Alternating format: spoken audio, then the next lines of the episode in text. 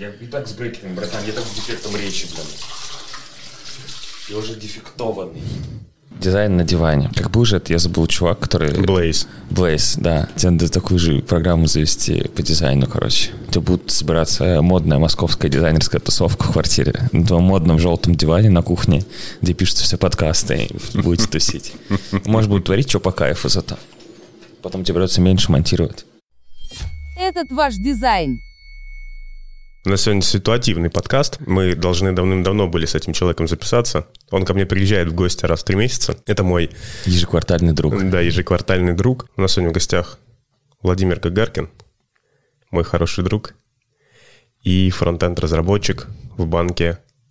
Совкомбанк. Да, Совкомбанк. Всем привет. Привет. Ты занимаешься фронтенд-программированием Мгм. по макетам дизайнера. Да. Что у тебя болит?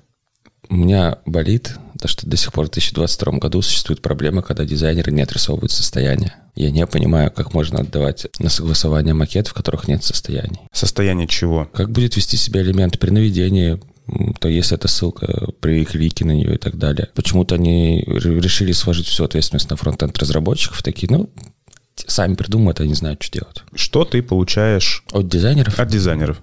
я получаю фигму. Ты получаешь просто готовый макет или ты получаешь еще какую-то библиотеку с набором элементов? У нас всегда есть этот UI-кит. Мы за ним не обращаемся. Конкретно по каким-то новым разделам, либо редизайну текущего раздела мы просто получаем макет в фигме в нескольких разрешениях. ПК, планшет, мобила. Ну, если у вас уже есть готовые UI-киты, Так, то...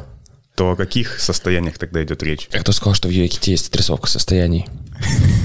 Есть только по кнопку, могу тебе показать. Ноутбук лежит вот у меня с собой. У вас просто UI-кит или у вас дизайн-система? У нас UI-кит. Почему не дизайн-система? Я не знаю. А как вы с кодом взаимодействуете? У нас, наверное, в целом мало пересекающихся каких-то компонентов. У нас есть, э, условно, там халвинные продукты. И даже в рамках э, их брендирования они там могут друг с другом не пересекаться по компонентам. У нас сайт банка — это в целом огромная система, как все привыкли. Сайт, что там, один заказчик, там проще простого. Нет, у нас на каждый раздел свой заказчик, свой бизнес-заказчик. Как у вас выглядит UI kit? Это просто набор элементов или вам что-то описывают? Как вот здесь происходит взаимодействие? Положили кнопку и хватит. Но все равно приходите к чему-то, не знаю, к каким-то спецификациям. Там описывают ли вам компонент, какие отступы, там Figma же не всегда правильно отображает размеры за счет бордеров. Ты смотришь, там у тебя паддинги сверху, снизу 8, текст вроде line height выставлен, а на проде кнопка 30 получается. То есть там не учитываешь какие-то бордеры. Вот есть такое что-нибудь у вас в UI-ките? Какие-то места, что-то описано, что-то нет. У меня была такая история, когда необходимо было отрисовать сложный компонент, как в Notion, Мгм. категории в таблице. Мгм. У тебя есть количество ограничений на символы, ты можешь там добавить этот чип, либо найти этот чип, если он уже есть. И фронт попросил отрисовать, показать, как ведет себя этот компонент. Мгм. А, Мой дизайнер сделал два состояния, закрытое и открытое. И не, не показал узкие места. Вот здесь как вообще происходит у вас взаимодействие? То есть просите ли вы дизайнер, дизайнеров отрисовывать полноценно эти компоненты со всеми его узкими горлышками, свойствами, ограничениями? Или вы опираетесь на какие-то готовые библиотеки и, и там дизайнеру достаточно здесь сказать, что, ну, чувак, посмотри, у нас там есть вот такой-то компонент, сделай там по его подобию. Ну, какие-то такие есть компоненты определенно. Плюс у нас, э, вот, я говорю, что не было, не было коммуникации. Я что вспомнил, что нам же приходили, когда ребята из отдела дизайна в итоге, мы тоже сообщали размерности Tailwind и так далее и тому подобное.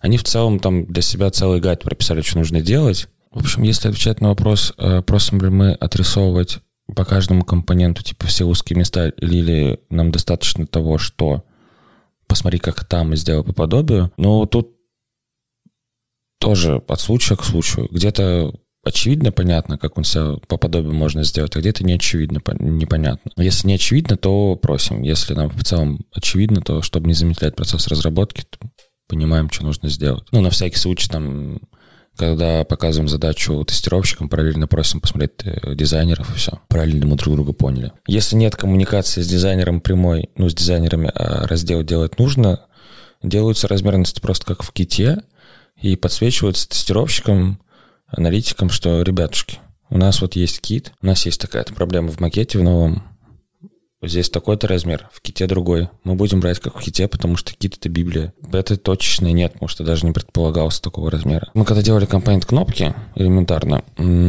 там что-то порядка 7 или 8 действительно цветов, два типа размера и все состояния. Ну, а Tailwind — это такая штука, где ты можешь указывать название классов и тем самым менять размерности, отступы и так далее. я потом что-то пошел, посмотрел, добавил на рандомной странице просто кнопку с рандомным текстом в надежде увидеть, что она сейчас будет с отступами, все будет по красоте. И я заметил, что в ней ноль отступов. Ставлю задачу, говорю, сделать два типа размера. Я говорю, а почему так ну, решили сделать? Ну, потому что где-то там дизайнеры используют не тот э, размер текста, или вертикальные отступы. То есть, ну, по ширине логично кнопка может варьироваться, там, подстраиваться под блок. Мы вот именно на ширину мы в целом забиваем. Нас в целом интересует размерность именно размер текста и вертикальные отступы в основном. И я такой, ну, такого быть не должно. Они же сами придумали два размера.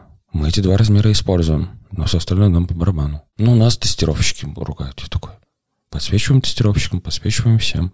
У нас банки подсвечивают это вот что-то донести информацию, короче. Если есть что-то отрисованное в UI-ките с типа размерами, мы их и используем. Ну, то есть тут даже, в принципе, должна работать та, та логика, что, окей, там, дизайнеры отрисовали, да, допустим, макет, и решили схитрить, изменить, типа, изменить, типа, размер какого-то элемента. А ты потом делаешь, и как бы у тебя же уже этот размер известен, ты все, ты посмотрел, там, все, окей, собираешь страницу из компонентов, отдаешь на проверку ее, на ревью, на тестирование, то условно тестировщик приходит и говорит, типа, ребят, что-то размер не тот, никак по дизайну. А ты можешь спокойно говорить, что, ну, ребят, есть кит, смотрим в кит. То, что здесь там на пиксель меньше почему-то, мы не знаем. Сейчас у нас грядет полноценный редизайн оставшихся разделов сайта, например. И, соответственно, все мы люди, нормально, что что-то может забыться, что-то может не отрисоваться и так далее. В целом, когда приходит с каким-то редизайном или с новой страницы, мы бы хотели иметь возможность посмотреть э, дизайн, всего ли нам хватает на этой странице. То есть, может быть, что-то упустили по дизайн-макету, например, а потом, получается, мы это замечаем где-нибудь только на стадии разработки, то есть тимлит э, принял задачу, окей, я поставил ее там на ребят, они ее делают, и ребят приходят через два дня, говорят, слушай, говорит, а здесь у нас, типа, вообще-то есть номера в футере, а тут они почему-то их решили убрать хотя на остальных страницах они их оставили. Не хотелось бы потом сюрпризов. Либо, опять же, э, наличие каких-то состояний, потому что перерисовывается полноценно как-нибудь э, блок, экран какой-нибудь, и мы не понимаем, что должно происходить при наведении, что должно происходить там при клике и так далее. Ну, то есть дизайнер вешает на фронтов додумывание дальнейших интерфейсов, ну, как будет э, вести себя интерфейс. Ну, получается так. Ну, не то, чтобы прямо они это вешают насильно, я думаю... Я что я думаю из-за них? Я не знаю, почему так происходит. Ну, получается, что выходит так. Ты говоришь, что взаимодействие дизайнер и разработчик. Я так понимаю, что вы сейчас этот процесс наладили. Они сказать. пришли к нам с огромным фигмой макета, где что рассказывали, как, э, какие компоненты, какие состояния э, они хотят. Мы, соответственно, всей командой, у нас есть помимо команды реактологов, есть команда вьюшников, команда э, верстки, мы все-все-все, все кучи смотрели это и оставляли свои комментарии, что бы нам еще не хватало, чтобы было бы супер. Вот, и по идее на основе этого они уже должны сейчас э, минимизировать возможные заходы разработчиков на территорию дизайнеров, типа с э, доколупами до них. То есть мы не посмотрели, что бы мы от них хотели. Доколупы. Доколупы. Материться нельзя, поэтому будут доколупы. Впишем в словарик. Мы заметили недавно, что у нас в UI-ките типографики нет адаптива. У нас есть типографика, но нет адаптива по ней. Мы делаем какой-то новый размер, мы вкидываем там заголовки, понимаем, что что-то крупное на мобиле. Окей, в принципе, там по каким-то конкретным страницам мы смотрим и делаем адаптив, но мы понимаем, что нам бы по-хорошему перейти, целиком перевести весь проект на эту типографику, а если мы что-то начнем переводить, мы где-то просто поломаемся, потому что у нас нет типа размеров. Существует проблема, то, что отсутствует коммуникация между дизайнерами и фронтендерами, которую не допускают непосредственно аналитики, либо менеджеры проекта и так далее. Это тоже очень странно. Ну, а какую бы ты хотел коммуникацию иметь? Когда я могу прийти к дизайнеру и сказать, типа, чел, мне вот по этой задаче там не хватает. Либо перед тем, как бизнес будет утверждать этот макет, чтобы дизайнеры пришли к нам, скинули, типа, ну, все ли там окей, условно, Короче, чтобы мы тоже принимали участие в акцепте этих макетов. С какой стороны ты хочешь акцептить эти макеты как разработчик? С точки зрения логики или с точки зрения технического наполнения? Ну что, типа, вот это будет реализуемо окей, легко, а вот это будет сложно. Технически вот это легко, вот это сложно, это мы проговариваем в целом с бизнесом. Бизнес приходит, говорит, мы хотим там то-то, то-то. Мы такие, ну нет, мы можем вам предложить это, это. Они такие, окей, и все, ушли к, к дизайнерам. Ну, в идеальном мире иметь возможность там написать там Вань, Ксюш, нам там не хватает вот этого элемента, делаем там так так. Хотим какую-то штуку, заметили, что у нас идет дублирование по коду, хотим ее вернуть в компонент. Сделайте нам, пожалуйста, компонент. Или там, условно, по новым макетам, ну, чего-то просто не хватает. То есть мы не говорим, что мы каждый день хотим к ним бегать и указывать на какие-то их косяки, еще что-нибудь. Ну, иметь возможность э, попросить что-то отрисовать, то, что там критически важное, чтобы у нас было, или там договориться. Там у нас также, например, есть э, страница, которая формируется из админки, из визибик редактора. Мы вдруг заметили, что творят какую-то дичь контейнеры. Мы такие, ну, контент-редакторы, как нам правильно сказать. Мы подумали, реп почесали, то, что было бы круто все-таки это завернуть там в какой-то компонент. Ну, нам нужно, чтобы мы строго ну, и там это, это, это возможность управления этим есть там в, в этом месте, в этом месте, еще в двух местах. И нужно прийти к дизайнерам, подсветить им эту проблему, сказать, ребятушки, здесь там, я не знаю, размер 20 там здесь 15 здесь еще какой-то. Давайте мы придем к одному общему и что-то отрисуем, и мы сами потом придем к бизнесу и покажем, что вот будет выглядеть теперь вот так вот. То есть это больше симбиоз работы какой-то адекватный. Ребята, ну можно как-то неймить там свои. Бывает, что по своям еще проблемы с неймингом. Зачем тебе нейминг слоев? Хочется. Не, ну я-то, я-то знаю, но просто что хочется раскрыть именно с точки зрения фронта. Зачем, зачем фронту а, нейминг слоев? Потому что ты не всегда в фигме можешь адекватно протыкать, она не всегда адекватно находит элемент, и по неймингу ты хотя бы можешь понять, что, что происходит. Понятное дело, что если там, я не знаю, условно весь дизайн-макет э, вырезан, там все подписано, все классно, а один какой-то слойчик написан, там, я не знаю, вот дефис один, никто не хочет прийти ругаться. Зачем? Просто более адекватного подхода, наверное, хочется. Иметь возможность сказать ребяткам, ну, типа, вот так было бы удобнее просто. Давайте соберемся, обсудим. Что-то есть какие-то такие-то боли, там, в таких-то, таких-то задачах уже было. Помимо дизайн-отдела, есть еще отдел дизайнеров малого среднего бизнеса. Там свой контент вообще. И они нам как-то рисовали лендос под себя. А наши дизайнеры, которые бдят за UI-китом и так далее и тому подобного, они его приняли, этот дизайн пришел, этот макет пришел к нам, а там прям другие шрифты используются, не наши. Их там несколько, то есть там что там, ну два шрифта еще адекватно, там, а там три или четыре шрифта используются на странице. Там какие-то размерности странные. Мы такие, блин, мы, конечно, сейчас сделаем. Но мы потом сходили к ребятам и попросили их еще раз проревьюить это, потому что, ну, это жесть. То есть все делаете красивенько, как надо. Да. Я просто знаю таких разработчиков, не в обиду им. Знаешь, когда глаз не наметан? Да, конечно. Дизайн уходит в разработку, фронты ломают. Бэк еще доламывает. Классика. Потому что так э, фронты, куча фронтов не любят верстать, что очень странно. Я считаю, что не надо доводить до дизайн-ревью какие-то задачи. Если на проекте есть тимлит, то тимлит должен проводить э, дизайн-ревью. Он, когда принимает задачу, он должен посмотреть не только код разработчика, он должен посмотреть, ну, встает на свою, на эту ветку там, новые фичи, смотрит макет, смотрит у себя и пишет замечания, если они есть. Не должны ходить дизайнеры как няньки. Зачем? А так, ну, в целом, Просто они периодически посматривают, там говорят, типа, ребята, у вас там что-то шрифт не тот, разберитесь у себя.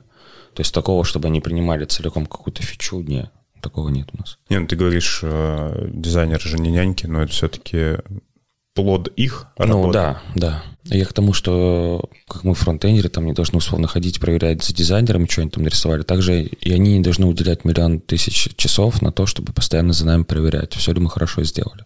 Ну, то есть если есть проблема, значит проблему нужно решать не на уровне, а ходишь говоришь, ребят, поправьте. Наверное, ее нужно решать на более высоком уровне, а почему так команда работает, и разбираться. И менять либо подход команды, либо менять команду разработки.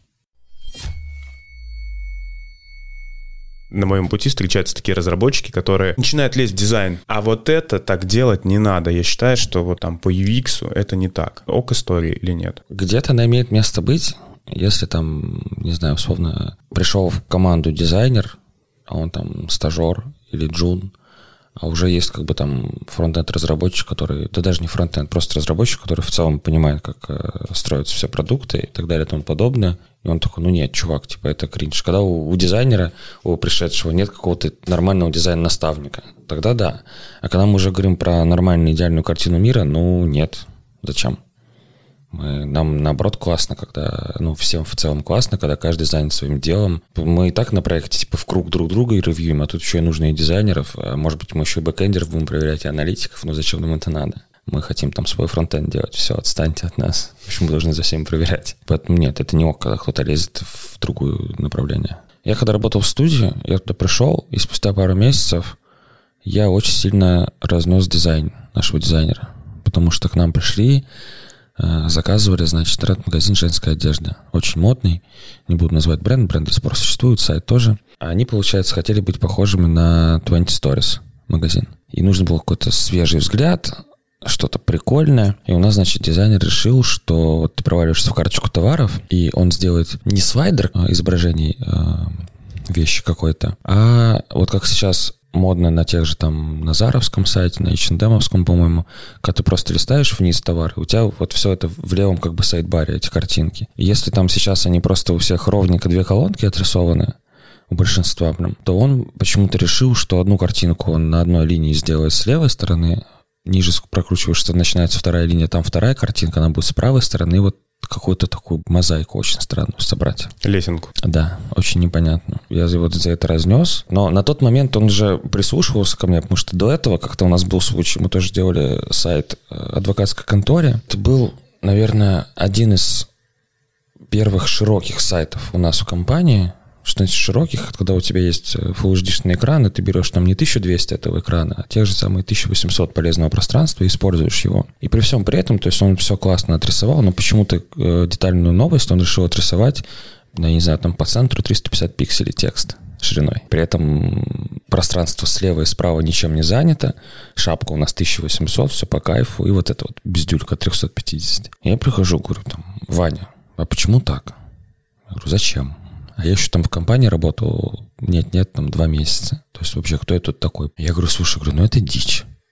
Он мне давай сразу рьяно как бы так э, жестко отвечает. Нет, да ты не шаришь. Это модно, это классно. Ты свои модно-классно ничем не подкрепляешь. Я иду, провожу 10-15 минутный анализ. Что могло бы быть здесь в дизайне? Прям берут сайты, конкретно-конкретные кейсы, как использовать сайт-бар и так далее. Ну, чтобы не просто посвятить ему там причиндалами своими, а по факту предъявить. Прихожу. Ну вот же красиво смотрится. Тоже широкий сайт. Тишина. Через пять минут приходит мне ссылка на Apple.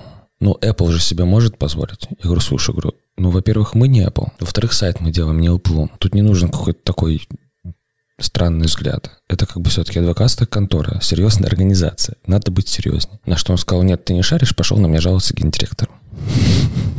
Вот таких вот коммуникаций вообще не хочется. Мы созвонились на троих с э, генеральным директором. Я выскажу свою точку зрения, там свою точку зрения пришли к тому, что, ну, действительно, он сделал не очень правильно изначально, и потом там в дальнейшем контент самой новости чуть-чуть расширился, там не знаю, может быть, там до 800 пикселей условно, но и появился сайт-бар там с важными какими-то элементами, которые сообщают о новостях конторы. Слушай, но возвращаясь к э, моему кейсу, когда разработчик вылезает в дизайн,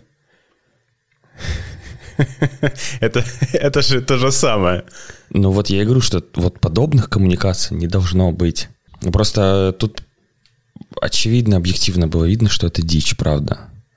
И у меня просто, почему я позволил себе так, так сделать, потому что, ну, я, во-первых, до этого работал в студии, где я бок о бок сидел с дизайнером, у нас была командная работа, и мы что-то обсуждали. Еще рисовали в фотошопе, можно было использовать режим наложения. И он нам что-то такое классное нарисовал с этим режимом наложения. Я говорю, блин, круто, круто. Ну, я, я не могу сделать, не могу, у меня нет технической возможности. И мы какие-то такие моменты быстро там за 5-7 минут решали к чему мы придем. И в целом, как бы, с тобой тысячу лет знаком, твой путь весь дизайнерский, я знаю. У меня, я всегда в целом где-то около, рядом с дизайном хожу, и я понимаю, я могу здесь сейчас сказать, что это говно, если оно действительно таковым является. Если оно, ну, если я там не имею так права сказать, я не буду так говорить. У меня есть просто какая-то вот чуйка, чувство, что я понимаю. Не, не то, чтобы я там каждый раз где-то хожу и говорю. То есть это буквально два исключительных кейса. Ваш дизайн говно. Так это дизайн говна. Сделайте... Весьма недурно. Да. У дизайнера должен быть какой-то технический бэкграунд? Ну, прям бэкграунд нет, но понимать вообще, из чего строится проект, ну, продукт, будь то сайт, будь то приложение. Я, например, понимаю, что я сейчас приложение не смогу сделать. Даже если я буду знать инструментарий, которым он делается, я не смогу, потому что я не понимаю, как оно строится. И также дизайнеру нужно понимать, как строится сайт, как строится приложение, ну, для телефона, не веб-приложение и так далее. То есть какие-то такие моменты, конечно, ему нужно знать. А прям уметь верстать, да не обязательно. Скорее именно понимать, с чего оно все сложно. Короче, чтобы не воткнуться в ограничения, например, ты что-то классно отрисовал, а оказывается, они пока не могут это сделать, нет технической возможности. Либо она есть, но мы там воткнем клиента, ну, пользователя нашего приложения там на ожидание в минуту. Э, нам, не, нам это не надо, здесь это критически важный раздел. Там, это форма заявки, а ты там кнопку сделал, что я не знаю, что к нему домой приходит почтальон, условно. Я тебя видел в дизайн-макеты и веб-приложений, и мобильных приложений. Ну, вряд ли ты знаешь, как делать мобильные приложения. Чисто технически, понимаю. Вот. Потому что ты умеешь верстать, это другое. Типа, да, круто, ты когда-то верстал. Но в целом, поголовно всем дизайнерам именно нужно понимать, с чего оно строится, как бы веб-приложение, либо мобильное приложение. С вами был Женя, спасибо, что слушали этот подкаст. Сегодня у меня в гостях был Владимир Гагаркин, фронтенд-разработчик Совкомбанка, мой хороший друг. Оставляйте комменты у нас в Телеграме, ставьте оценки на Apple подкастах и жмите лайки на Яндекс Музыке. Спасибо большое. Всем спасибо. Все пока. Пока.